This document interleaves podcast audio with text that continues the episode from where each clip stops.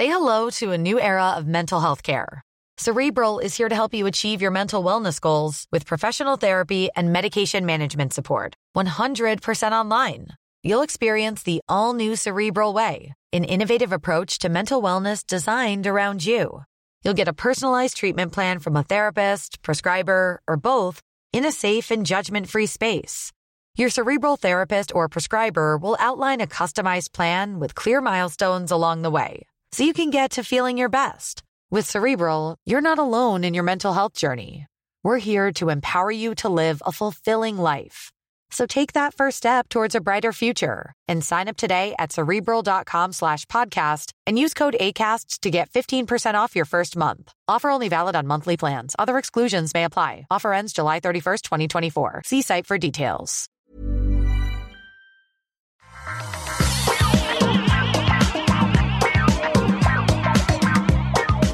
Bonjour à tous et bienvenue sur le Rendez-vous Tech, l'émission où on vous résume toute l'actu tech, internet et gadgets en une petite heure. Je suis Patrick Béja et aujourd'hui c'est un épisode un petit peu particulier puisque, non seulement on va parler de ce combat épique entre Epic et Apple. On va aussi vous parler de la nouvelle machine de Microsoft, la Surface Duo à double écran, qui a enfin été euh, confirmée pour une sortie en septembre. On va parler de Mozilla, d'abonnements unifiés sur Apple, d'État de Californie qui oblige Uber à employer ses chauffeurs et de plusieurs autres petites choses.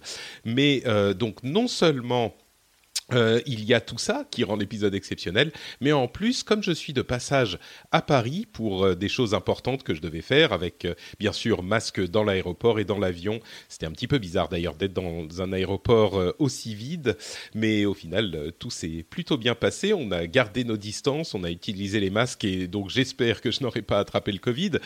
Mais en plus de ça, euh, il y a des problèmes de micro que je suis en train d'essayer de résoudre avec une, euh, une, construction improbable euh, de, dans mon studio parisien. Donc, si vous considérez, vous trouvez qu'il y a des, un son un petit peu moins bon que d'habitude, c'est peut-être pour ça ou peut-être des parasites. J'espère que ça n'affectera pas trop l'émission, d'autant plus que je vais la faire tout seul, comme ça arrive de temps en temps, assez rarement, mais de temps en temps quand même. Je suis tout seul dans cet épisode. Et j'espère que je vais pouvoir vous résumer tout ce qui est important et que ça sera quand même euh, plutôt sympathique, d'autant plus qu'il y a des choses assez incroyables qui se passent. Comme je vous le disais, Epic est engagé dans un combat euh, incroyable avec Apple. Et avant d'en parler, je vais vous donner quelques noms de personnes qui soutiennent l'émission, notamment William Lévival, Hugo Plouvier, Phil Philae, Scott Merchant, Hoffman, Olivier Guillet, F. Duchesne, euh, Victor Massip, Sylvain Jess, Olivier Bernard et Kevin Tsogbe. Des gens absolument formidables et incroyables qui soutiennent l'émission sur patreon.com slash rdvtech. On en redira un petit mot en milieu d'émission. Alors allez, on se lance enfin. Enfin, je me lance euh, puisque je suis tout seul. Un truc vraiment complètement fou ou peut-être qui était bouillonnant depuis un moment et qui a simplement euh, débordé de la casserole, c'est un combat entre Epic et Apple qui symbolise toute un, une série de problèmes qu'Apple a eu avec son écosystème ces derniers mois et ces dernières semaines. On vous en a parlé ici et là, mais là vraiment ça explose. Je vais vous faire un petit résumé euh, que j'ai écrit d'ailleurs, c'est un truc que je tente, on va voir si ça fonctionne, euh, que j'ai écrit et vous allez, vous pourrez me dire si l'écriture des news fonctionne un petit peu mieux ou pas, ou si ça se sent pas, parce que je suis tellement naturel dans ma diction que euh, ça fonctionne super bien. Donc, Epic et Apple se sont engagés dans une bataille qui risque de chambouler toute l'industrie du smartphone. Résumé des étapes du drame. Déjà, j'arrive pas à bien lire. Allez, on se lance. Étape 1. Epic met à jour son jeu Fortnite sur iPhone pour autoriser l'achat de V-Bucks, la monnaie qui permet d'acheter des objets en jeu, par leur système de paiement plutôt que celui d'Apple d'Apple. Bienveillant et généreux, Epic explique que cette méthode de paiement permet d'éviter les 30% de commission d'Apple et qu'ils offrent cette réduction directement aux joueurs qui paient donc moins cher. Sauf que cette pratique est bien sûr explicitement interdite par les conditions d'utilisation de l'App Store. On sent qu'Epic cherche la confrontation, c'était hyper clair. Et ni une ni deux, comme auraient pu le prédire les marabouts qui vous promettaient le retour de l'être aimé dans les petites annonces des années 90, étape 2, Apple bannit Fortnite de son App Store. Étape 3, Epic Games lance la machine qu'ils avaient déjà planifiée et préparée avant la mise à jour de l'app et ils intentent un procès à Apple pour pratiques anticompétitives et abus de position dominante. Il faut bien comprendre que euh, l'étape 2, Apple qui bannit Fortnite de son App Store, c'est un énorme morceau. Euh, Fortnite, c'est un jeu qui est euh, hyper, hyper populaire et les gens qui ont acheté Fortnite peuvent encore l'installer à ce stade. Il n'est plus disponible au téléchargement dans l'App Store, mais quand il y aura une mise à jour de l'application et du jeu pour les autres systèmes, eh ben cette mise à jour ne sera pas disponible sur l'App Store et donc de fait dans assez peu de temps, le jeu ne sera plus disponible sur les appareils iOS. On va y revenir dans un instant. Étape 3,5, dans la foulée du procès, et ça c'était particulièrement hmm, intéressant, Epic euh, publie un court métrage parodiant la publicité 1984 où Apple s'attaque à IBM. Vous l'avez certainement vu ici ou là. Elle est mise en ligne partout, y compris dans le jeu Fortnite, et ils invitent les joueurs à rejoindre le combat contre Apple en utilisant le hashtag FreeFortnite sur les réseaux sociaux. Donc, euh, on, militarise les joueurs de Fortnite. Euh, bon, on va en parler dans un instant quand on parlera plus en détail. Étape 4, par souci d'équité, Epic a également implémenté la méthode de paiement propriétaire dans son app Android, poussant Google à suivre la voie d'Apple et à bannir l'app. Donc l'app est également bannie sur l'App Store Android, le Play Store. Étape 5, étant donné que l'app est bannie sur le Play Store, Epic intente le même procès qu'ils intentent à Apple, à Google. Étape 6, c'est pas fini. Étape 6, Apple désactive le compte développeur d'Epic sur toutes ses plateformes, iOS et Android. Ce qui veut dire que, étape 6,5, Epic répond que la perte de leur compte rend impossible l'utilisation du moteur du jeu Unreal Engine sur ces plateformes. Epic n'est pas que le développeur du jeu hyper populaire Fortnite, mais également le développeur de l'Unreal Engine, qui est un moteur graphique qui permet à d'autres développeurs de développer leur jeu. Et donc, ce moteur graphique qui est déjà utilisé par beaucoup de gens, hein, y compris sur iOS et sur macOS, ne sera plus disponible. Et donc, est-ce que les jeux eux-mêmes ne sont plus disponibles? Ça, ça me, me, fait tousser toutes ces questions tellement c'est euh, palpitant. Étape 6,7. Apple euh, publie un communiqué qui explique qu'Epic à contrevenu aux règles et aux accords qu'ils avaient donnés pour utiliser l'App Store. Il y a des accords et des contrats qui sont signés. Et qu'une update de l'app Fortnite revenant au respect de ces règles suffirait à rétablir leur compte. Donc, ils ouvrent la porte à un retour de Epic sur, euh, en tant que développeur classique. Étape 7, les parents qui ont payé beaucoup de choses pour l'app Fortnite sur leur téléphone commencent à réaliser que l'argent qui a été investi dans l'App Store est perdu potentiellement puisque l'app n'est plus utilisable et commencent à plus être contents du tout. Alors, décortiquons un petit peu tout ça. Là, je vais en parler un petit peu plus librement.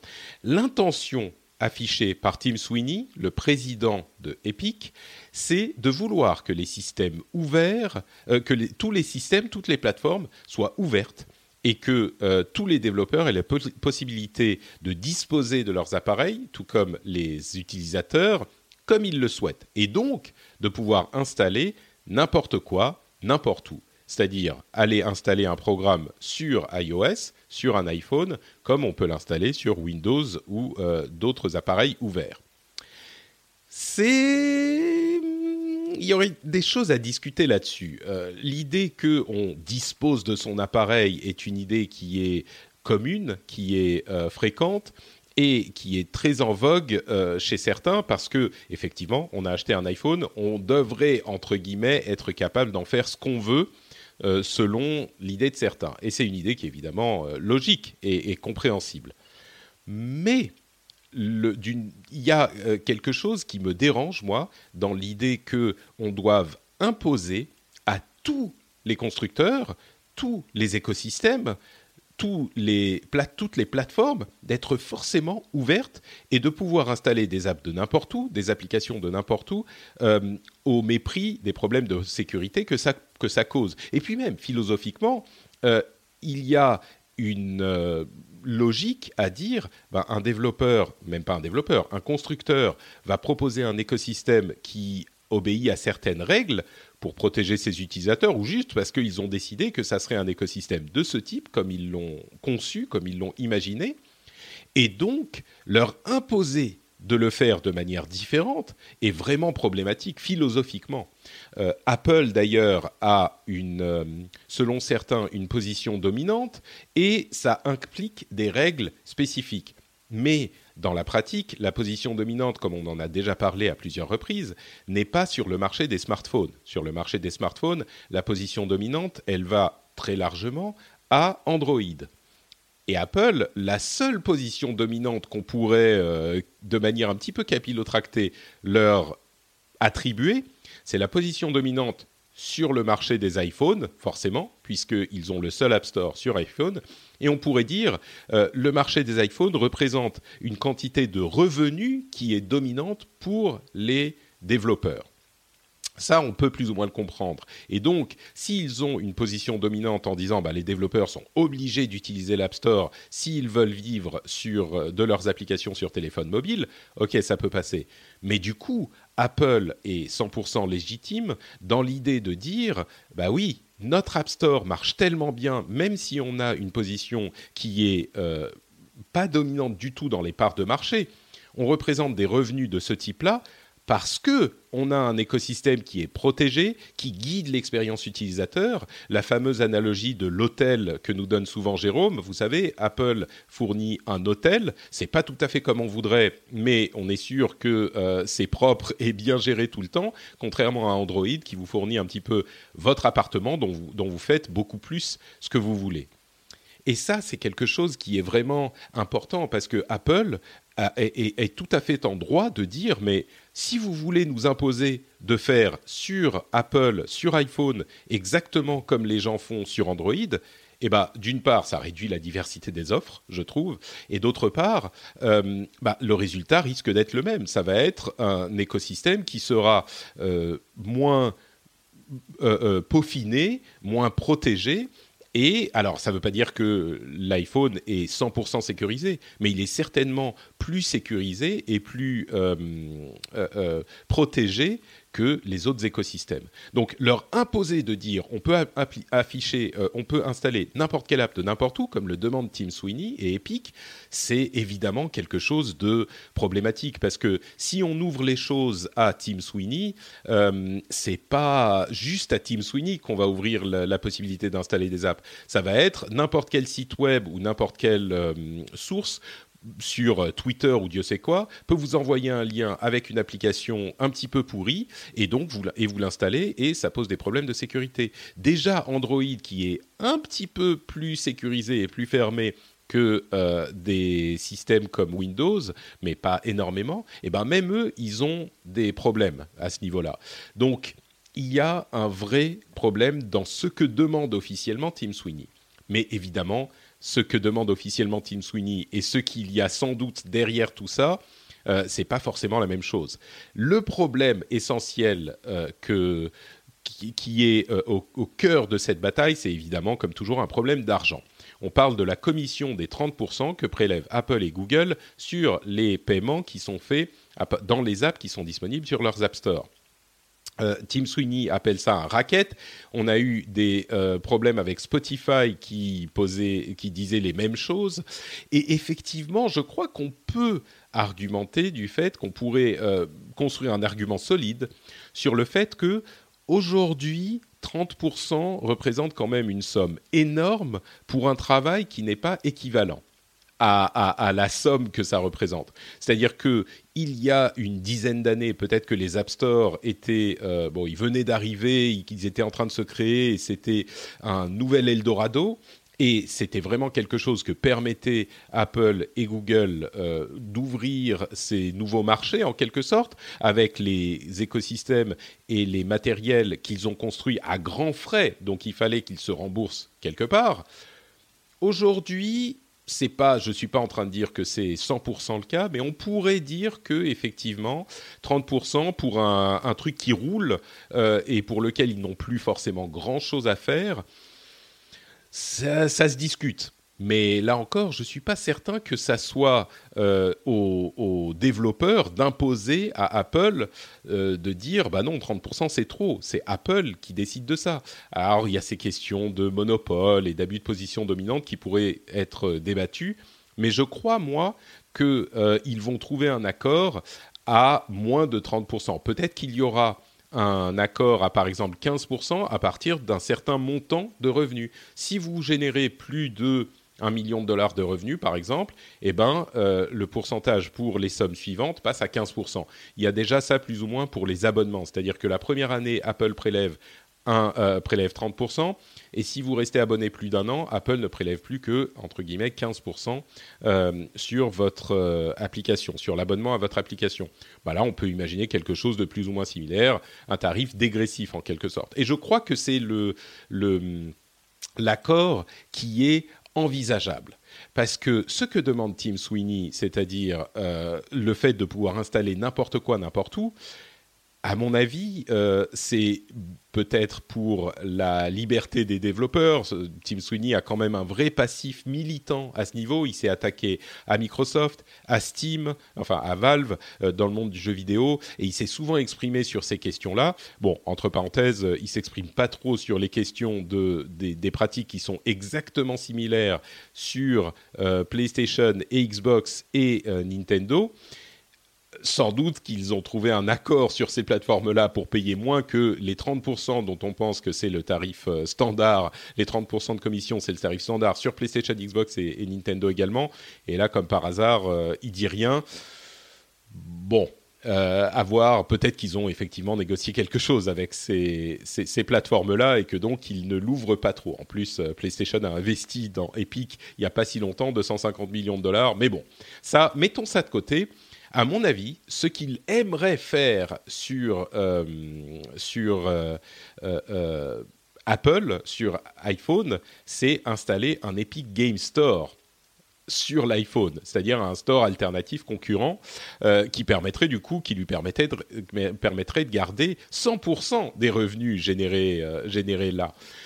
Donc, euh, bon, ça, ça risque pas d'arriver parce que si Apple ouvre cette porte-là, c'est le début de la fin pour le concept même, pour la philosophie de l'iPhone. Donc ça, ça va pas arriver. Mais je crois que euh, c'est ce qu'aimerait bien euh, avoir Tim Sweeney et c'est pour ça qu'il dit les choses comme ça, qu'il parle tellement d'ouverture. c'est peut-être le endgame mais c'est une bataille qui va pas s'arrêter tout de suite. Hein. C'est une bataille qui risque d'aller euh, dans des procès interminables. Euh, peut-être qu'ils trouveront un accord entre temps, mais si ça, va aussi loin que ça peut aller, euh, ça va durer des années et des années.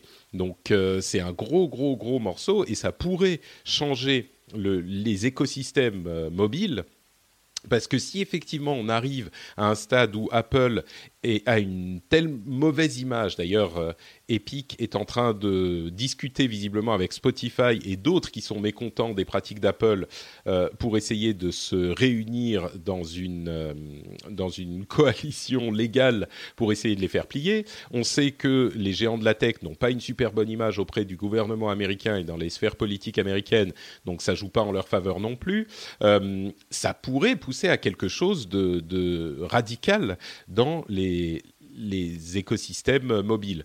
À noter tout de même que le combat contre... Il y a deux choses que je voudrais ajouter. Le combat contre Android, pour moi, est un petit peu euh, difficile à justifier parce que oui, Google impose une commission de 30% sur son store, mais sur Android, il est tout à fait possible déjà d'avoir euh, un store parallèle à l'App Store. C'est pas comme, enfin, au Play Store. C'est pas comme sur Apple où il y a le Play Store et c'est tout. Sur Android, on peut tout à fait avoir le store qu'on veut et le développer et l'installer sur Android. Alors oui, il faut euh, quelques, il faut faire quelques étapes euh, supplémentaires et quand Epic avait permis aux utilisateurs Android d'installer le jeu Fortnite sans passer par le Play Store, il fallait activer l'option installer des applications potentiellement dangereuses. Mais c'était quand même possible. Donc je ne sais pas très bien ce qu'il voudrait de plus, Tim Sweeney sur Android.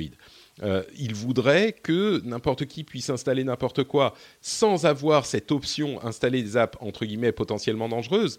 Mais du coup, ça voudrait dire imposer à tous les écosystèmes mobiles de pouvoir installer n'importe quelle app. Et là, on revient aux problèmes de malware euh, qui sont euh, insolubles dans cette optique-là. Donc, Bon, il y aurait certainement des solutions techniques euh, qu'on pourrait, hum, pourrait imaginer, hein, des, signatures euh, de chiffrement numérique pour euh, assurer que les développeurs sont bien ceux qu'ils disent être et signer les applications numériquement. Mais même ça, ça n'a pas l'air d'être ce que veut Tim Sweeney. Donc sur Android, à mon avis, c'est encore plus insoluble que sur iPhone.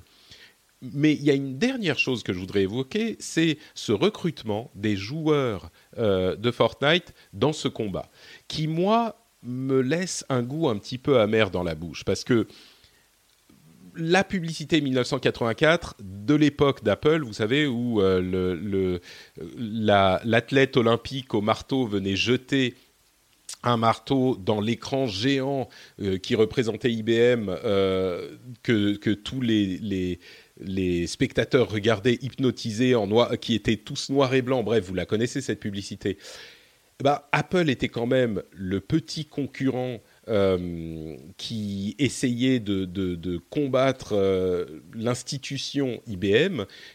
Il y avait quelque chose, oui, c'était du marketing, mais il y avait quelque chose de euh, réel derrière et il y avait un vrai euh, vent de, il y avait un esprit start-up contre les, géants établis quoi.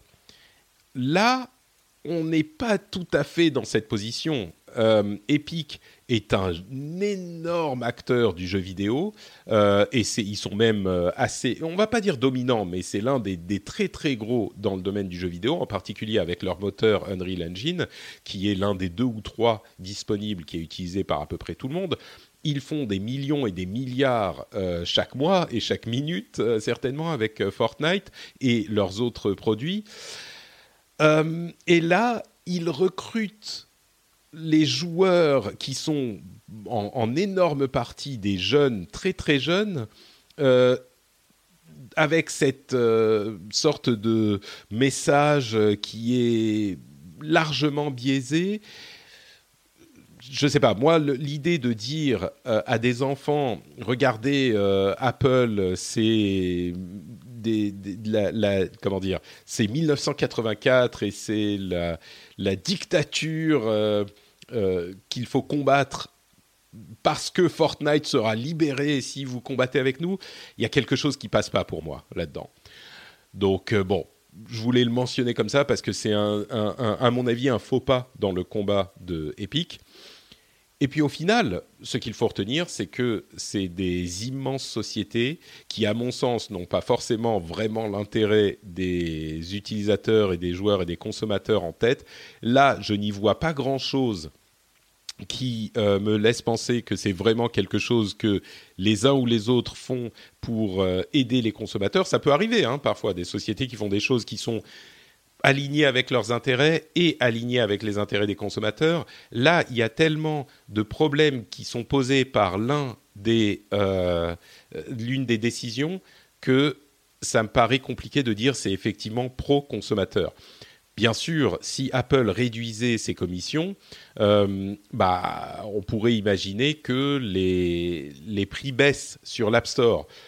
Mais encore une fois, personne ne va dire qu'Apple devrait prendre 0% de commission. Je pense que là, c'est vraiment pas raisonnable. 0% de commission, c'est, c'est, ça serait pas logique pour un écosystème qu'ils ont construit à la force de leur poignet contre Google qui a euh, une part de marché euh, trois à quatre fois plus importante. Donc, euh, il y a quelque chose de difficile à justifier là-dedans. si on, parle de manière réaliste, on parle d'une baisse de la commission, pas d'une disparition. Et donc, ça serait une baisse substantielle, hein, 10, 15%, 20%, c'est évidemment pas du tout, du tout négligeable, mais c'est de ça qu'on parle. C'est pas de quelque chose de plus quand on parle de manière réaliste. Euh, donc bon, voilà, c'est une histoire qui est assez complexe, euh, qui risque d'avoir des, qui est, surtout très couillue de la part d'Epic, qui a lancé ça, qui avait tout préparé avec notamment cette vidéo. Euh, ils veulent là y aller à fond. Je pense que c'est vraiment leur euh, va-tout. Et je pense qu'ils risquent de ne pas s'arrêter, euh, possiblement, même s'ils obtiennent une réduction de, la commission d'Apple. Encore que, combien de temps est-ce que la chose est tenable pour Epic, qui va du coup ne plus recevoir euh, d'argent des utilisateurs Apple à terme? Euh, il faut aussi noter que, comme je le disais tout à l'heure, les parents des gens, enfin des enfants qui jouent à Fortnite et qui ont dépensé de l'argent pour euh, Fortnite sur Apple, sur euh, iOS, et ils sont très nombreux. Bah, ils risquent de pas être contents du tout. Et là, pour le coup, c'est vers Apple qu'ils vont se retourner. Eux, ils s'en foutent que ça soit Fortnite qui soit à l'origine de tel ou tel truc. c'est vers Apple qu'ils vont se retourner. Je pense qu'Apple devrait peut-être rembourser tout l'argent, ils ont largement de quoi, tout l'argent euh, qui a été dépensé dans leur App Store pour des euh, objets dans Fortnite. Ils, devraient rembourser tout l'argent, même pas juste les 30% de commission qu'ils ont eu, tout l'argent aux parents. Parce que sinon, évidemment, les parents, euh, ils sont de manière totalement justifiée énervés contre Apple. Là, je pense que il n'est pas impossible que Apple fasse ça, mais ou peut-être qu'ils vont expliquer que c'est de la faute de Fortnite, je ne sais pas. Bon, voilà pour cette grosse, grosse histoire. Euh, ça continue à évoluer tous les jours. Si ça se trouve, quand vous écouterez cette émission, il y aura une nouvelle étape. On sera à l'étape 8, à l'étape 8 9 ou, 10. Je me demande si ça va remonter jusqu'à la, Cour suprême américaine, mais je pense qu'on aura les réponses dans les prochains mois et prochaines années à moins que tout ça s'arrête avec un accord à 15% après euh, 1 million, 10 millions de dollars générés. Voilà pour ce petit épisode Fortnite, euh, Epic, Apple, Google. On va faire une toute petite pause pour vous rappeler que le rendez-vous tech est financé, lui, euh, sans commission, enfin si quand même, une petite commission à Patreon, mais qui est bien loin des 30%, on est seulement à 5%, donc Patreon est, plutôt très cool. Euh, on a donc euh, un moyen pour vous de soutenir l'émission, si vous l'appréciez, si vous passez un bon moment en écoutant. vous pouvez soutenir l'émission sur Patreon, patreon.com slash rdvtech. Vous y allez et vous choisissez le niveau de soutien qui vous convient. Et à partir de là, vous aurez droit à plein de petits bonus super cool, notamment le fait de ne pas avoir à écouter les publicités ou même cette promo au milieu. Mais vous avez aussi des contenus bonus et en fonction des niveaux auxquels vous soutenez, accès à des trucs plutôt très cool euh, que je ne vais pas vous spoiler ici.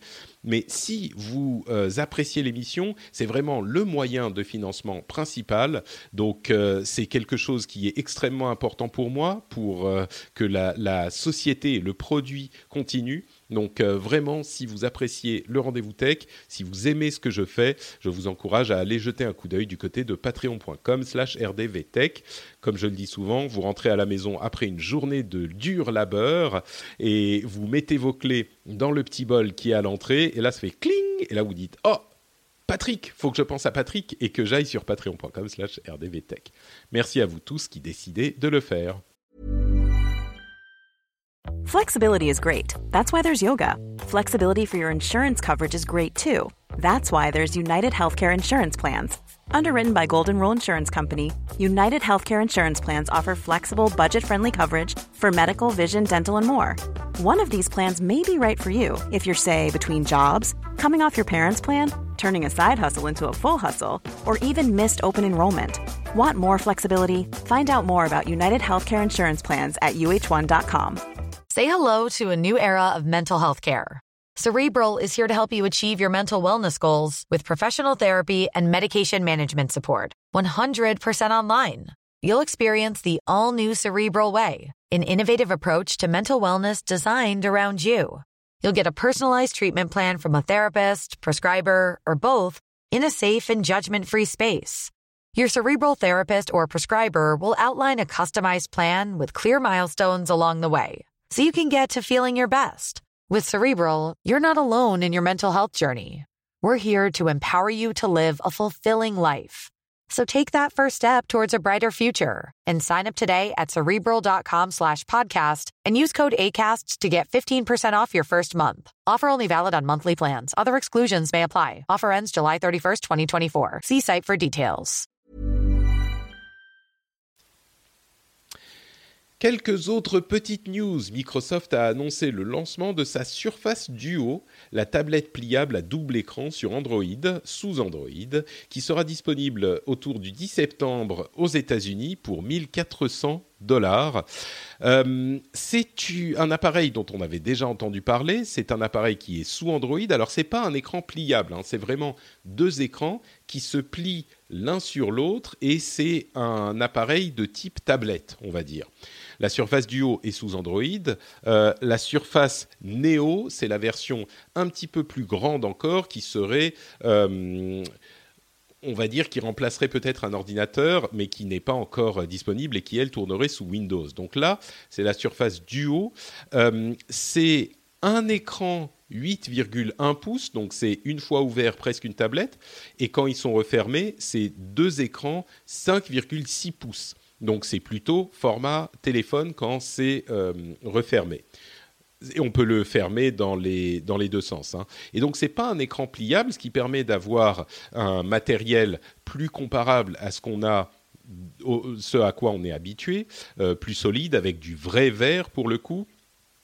Et c'est des écrans OLED, donc de très bonne qualité. Donc les écrans, on peut très bien imaginer comment ça fonctionne. Le, software, c'est Android auquel ont travaillé Google et euh, Microsoft ensemble pour en faire quelque chose de vraiment utilisable sur deux écrans. C'est pas la première fois qu'on a un appareil à deux écrans, mais euh, c'est la première fois qu'il est aussi poussé avec des applications qui peuvent se lancer sur l'un ou l'autre des écrans, une interaction entre les deux écrans qui est euh, établie dans l'OS à la base. Euh, là, c'est vraiment les deux gros constructeurs qui ont travaillé pour le rendre cohérent dans l'interface et l'utilisation d'une manière qui n'était pas aussi poussée dans les tentatives qu'on a vues par, par, le passé. Donc c'est un appareil qui est hyper fin, qui est euh, hyper premium et qui pourrait avoir une utilité réelle euh, dans, cette euh, idée d'avoir deux écrans. On aura plus de réponses début septembre quand on commencera à l'avoir entre les mains, mais là, il est enfin en train de sortir et les premiers tests sont plutôt intéressants.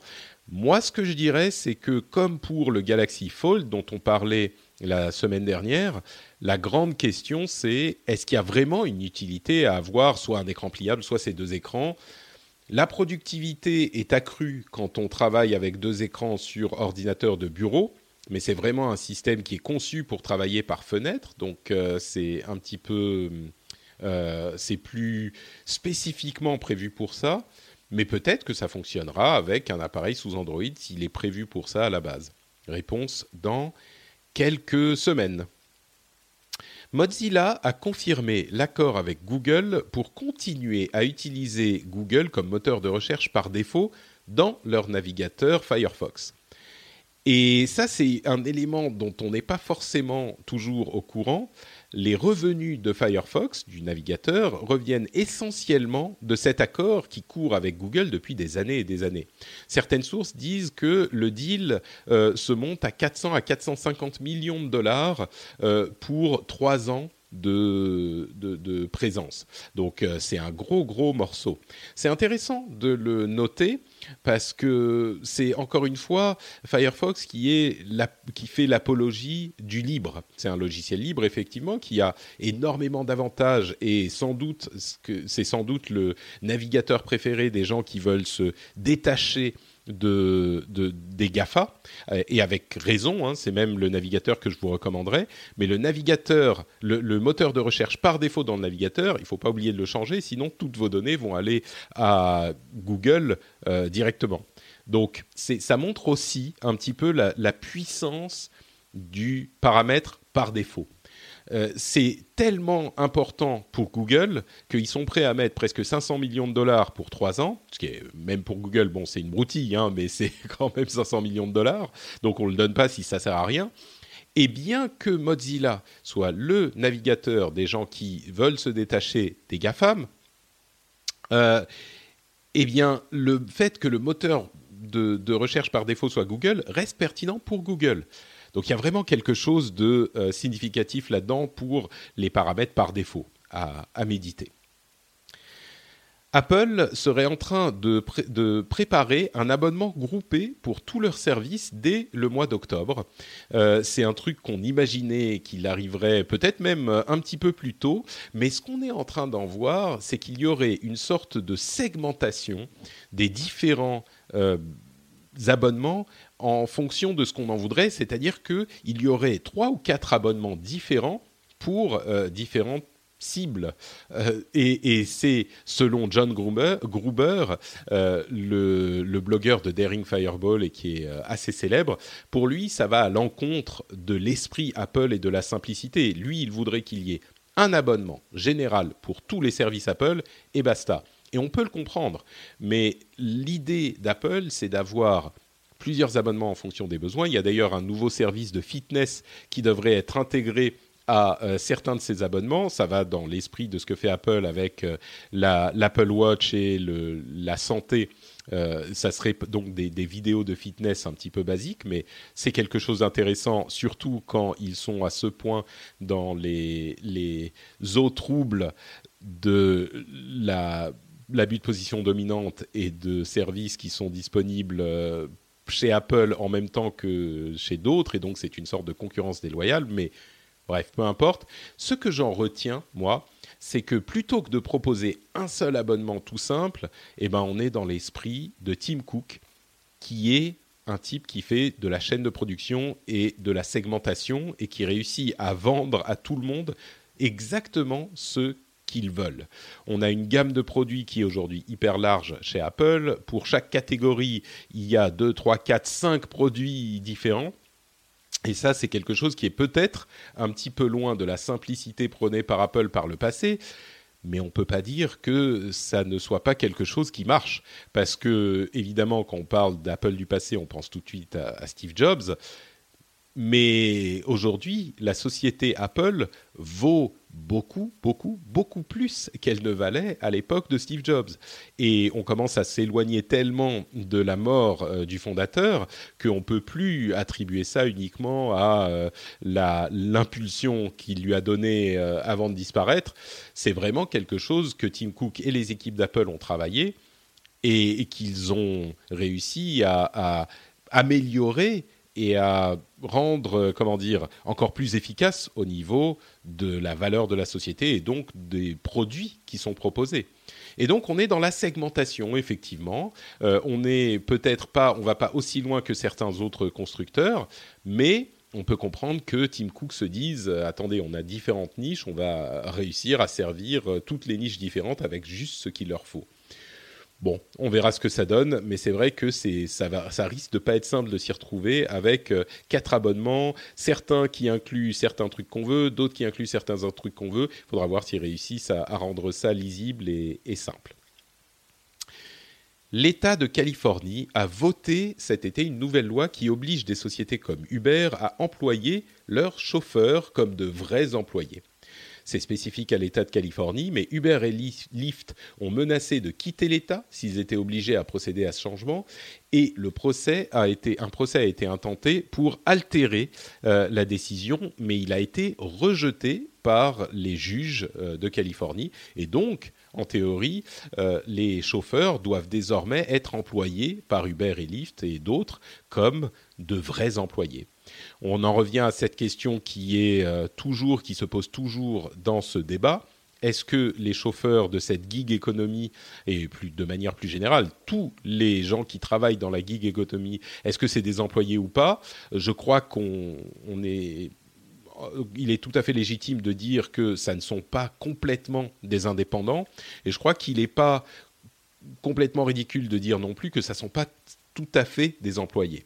Mais hum, on va voir euh, jusqu'où ça va aller, toute cette histoire. C'est quand même une mesure relativement extrême, mais évidemment, si Uber et Lyft, euh, enfin évidemment, on ne sait pas, euh, mais il, est possible qu'en particulier aux États-Unis, si Uber et Lyft doivent payer les chauffeurs comme des employés, comme des vrais employés, on va pas dire que ça met leur modèle d'affaires par terre, mais ça change complètement leur modèle d'affaires.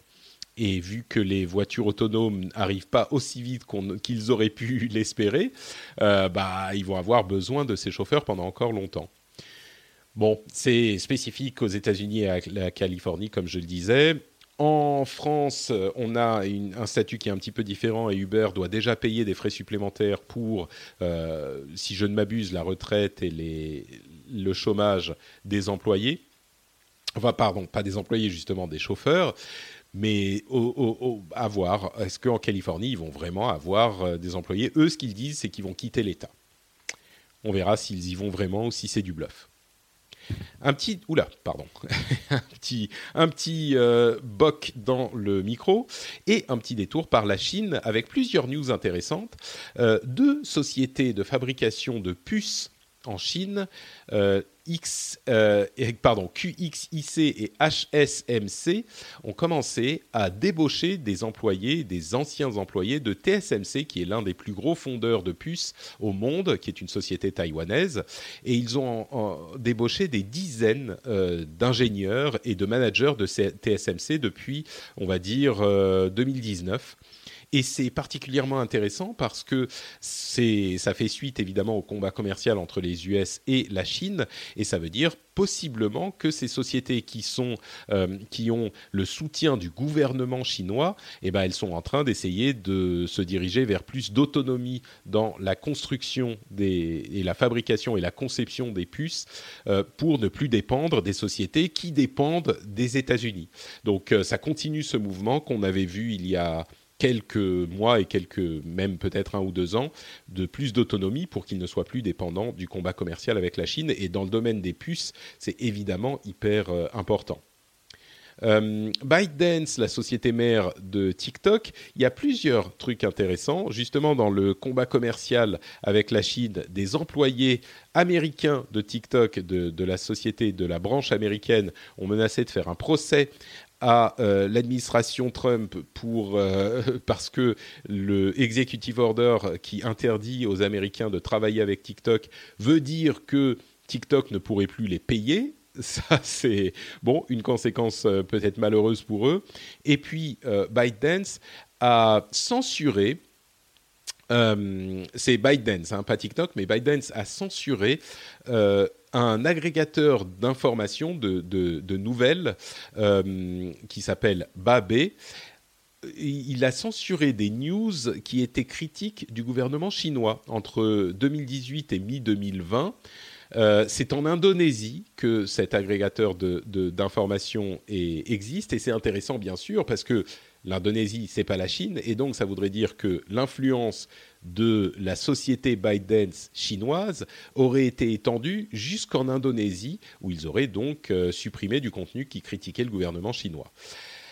Euh, bon, c'est pas un, complètement avéré que ça serait le cas partout et dans TikTok, mais c'est quand même intéressant à noter, d'autant plus que euh, y a euh, des documents internes à TikTok qui montrent que un tiers de leurs 50 millions d'utilisateurs euh, quotidiens aux États-Unis sont considérés par eux-mêmes, hein, par TikTok, sont classifiés comme ayant 14 ans ou moins. Et donc, la question des protections des jeunes euh, se pose d'autant plus quand on a un tiers des utilisateurs qui sont vraiment des enfants qui ont moins de 14 ans. Donc vraiment, on est dans des euh, situations où, pour d'autres euh, sociétés de, de, la tech, on a des règles très très strictes qui s'appliquent à ces, ces, groupes d'âge-là. Et il semblerait que ça ne soit pas vraiment aussi mis en place pour TikTok.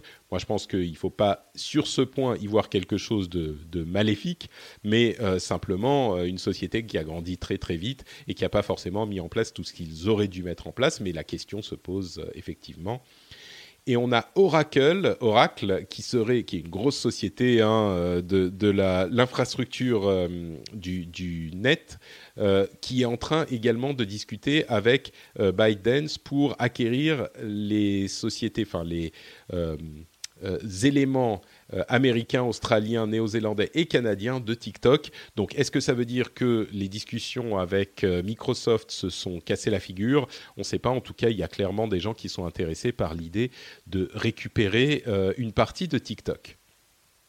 Et je conclus avec une ou deux news qui sont un petit peu plus rapides.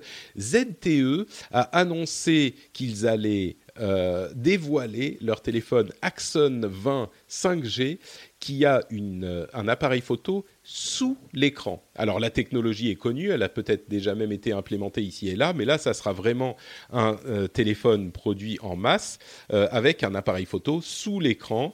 Il sera euh, dévoilé le 1er septembre. C'est assez intéressant parce que cette technologie évidemment pourrait permettre d'avoir des écrans qui couvrent toute la surface de l'appareil et si la qualité de l'image avec un appareil photo sous l'écran est acceptable, c'est l'appareil des selfies, hein, donc c'est pas forcément celui qui a besoin d'avoir la qualité optimale, mais c'est quand même, il ne faut pas que ça soit euh, trop euh, pollué par la lumière de l'écran. Il y a plein de technologies qui permettent de s'assurer que la pollution soit minimum. Mais si ça fonctionne vraiment, ça pourrait donner euh, des, écrans qui sont vraiment sur toute la surface à voir dès le début septembre l'Inde est en train de d'engager, enfin l'Inde, des sociétés en Inde sont en train de, d'engager des, des, milliers de personnes euh, pour la fabrication des iPhones. Donc euh, il y a clairement Foxconn qui est en train de, de, de, chercher à s'éloigner de la Chine autant que possible, étant donné encore une fois les problèmes entre la Chine et les États-Unis. Euh, Instagram et Facebook sont en train de rapprocher leurs outils de chat. C'est-à-dire qu'il semblerait que Facebook et Mark Zuckerberg veuillent lier les chats de tous leurs produits à terme, Facebook, Instagram, WhatsApp, pour avoir une sorte d'écosystème de messagerie privée qui soit comparable à celle euh, d'Apple ou au SMS ou c'est pas juste euh, euh, comment dire isolé par application, mais vraiment, si vous avez un compte Facebook, Instagram, WhatsApp, peu importe, et eh ben vous pouvez communiquer avec n'importe qui d'autre dans l'écosystème Facebook dans son ensemble. C'est une idée qui est intéressante parce qu'effectivement, les communications par message privé sont toujours un petit peu euh, compliquées par Ah, mais toi, est-ce que tu es sur WhatsApp? Est-ce que tu es sur Viber? Je t'envoie un message sur euh, Twitter ou par SMS ou par iMessage. Bah là, ça serait un concurrent qui serait euh, de, taille beaucoup plus conséquente. Et on sait bien que les, les applications des messages, de messagerie privée sont hyper importantes et peuvent se développer euh, au-delà de, des simples messages. Donc, Facebook aurait un œil dessus encore une fois, un moment où la question de la position dominante se pose, c'est quand même intéressant que ça se passe comme ça.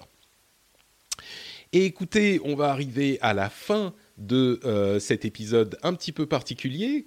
comme je vous le disais, j'espère que ça s'est pas euh, trop trop mal passé, que vous avez euh, apprécié mes petites discussions et mes petites explications. On sera de retour dans une semaine pour un épisode plus classique qui fonctionnera un petit peu mieux avec mon matériel que j'aurai trimballé ici et là.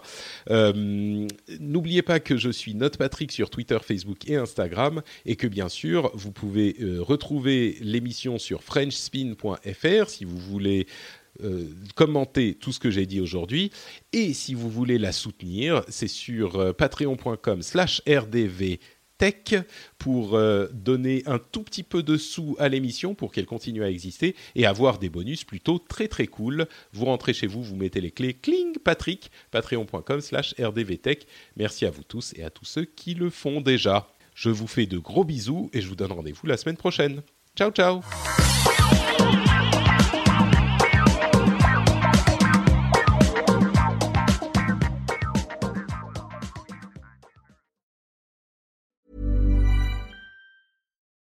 Without the ones like you, who work tirelessly to keep things running, everything would suddenly stop.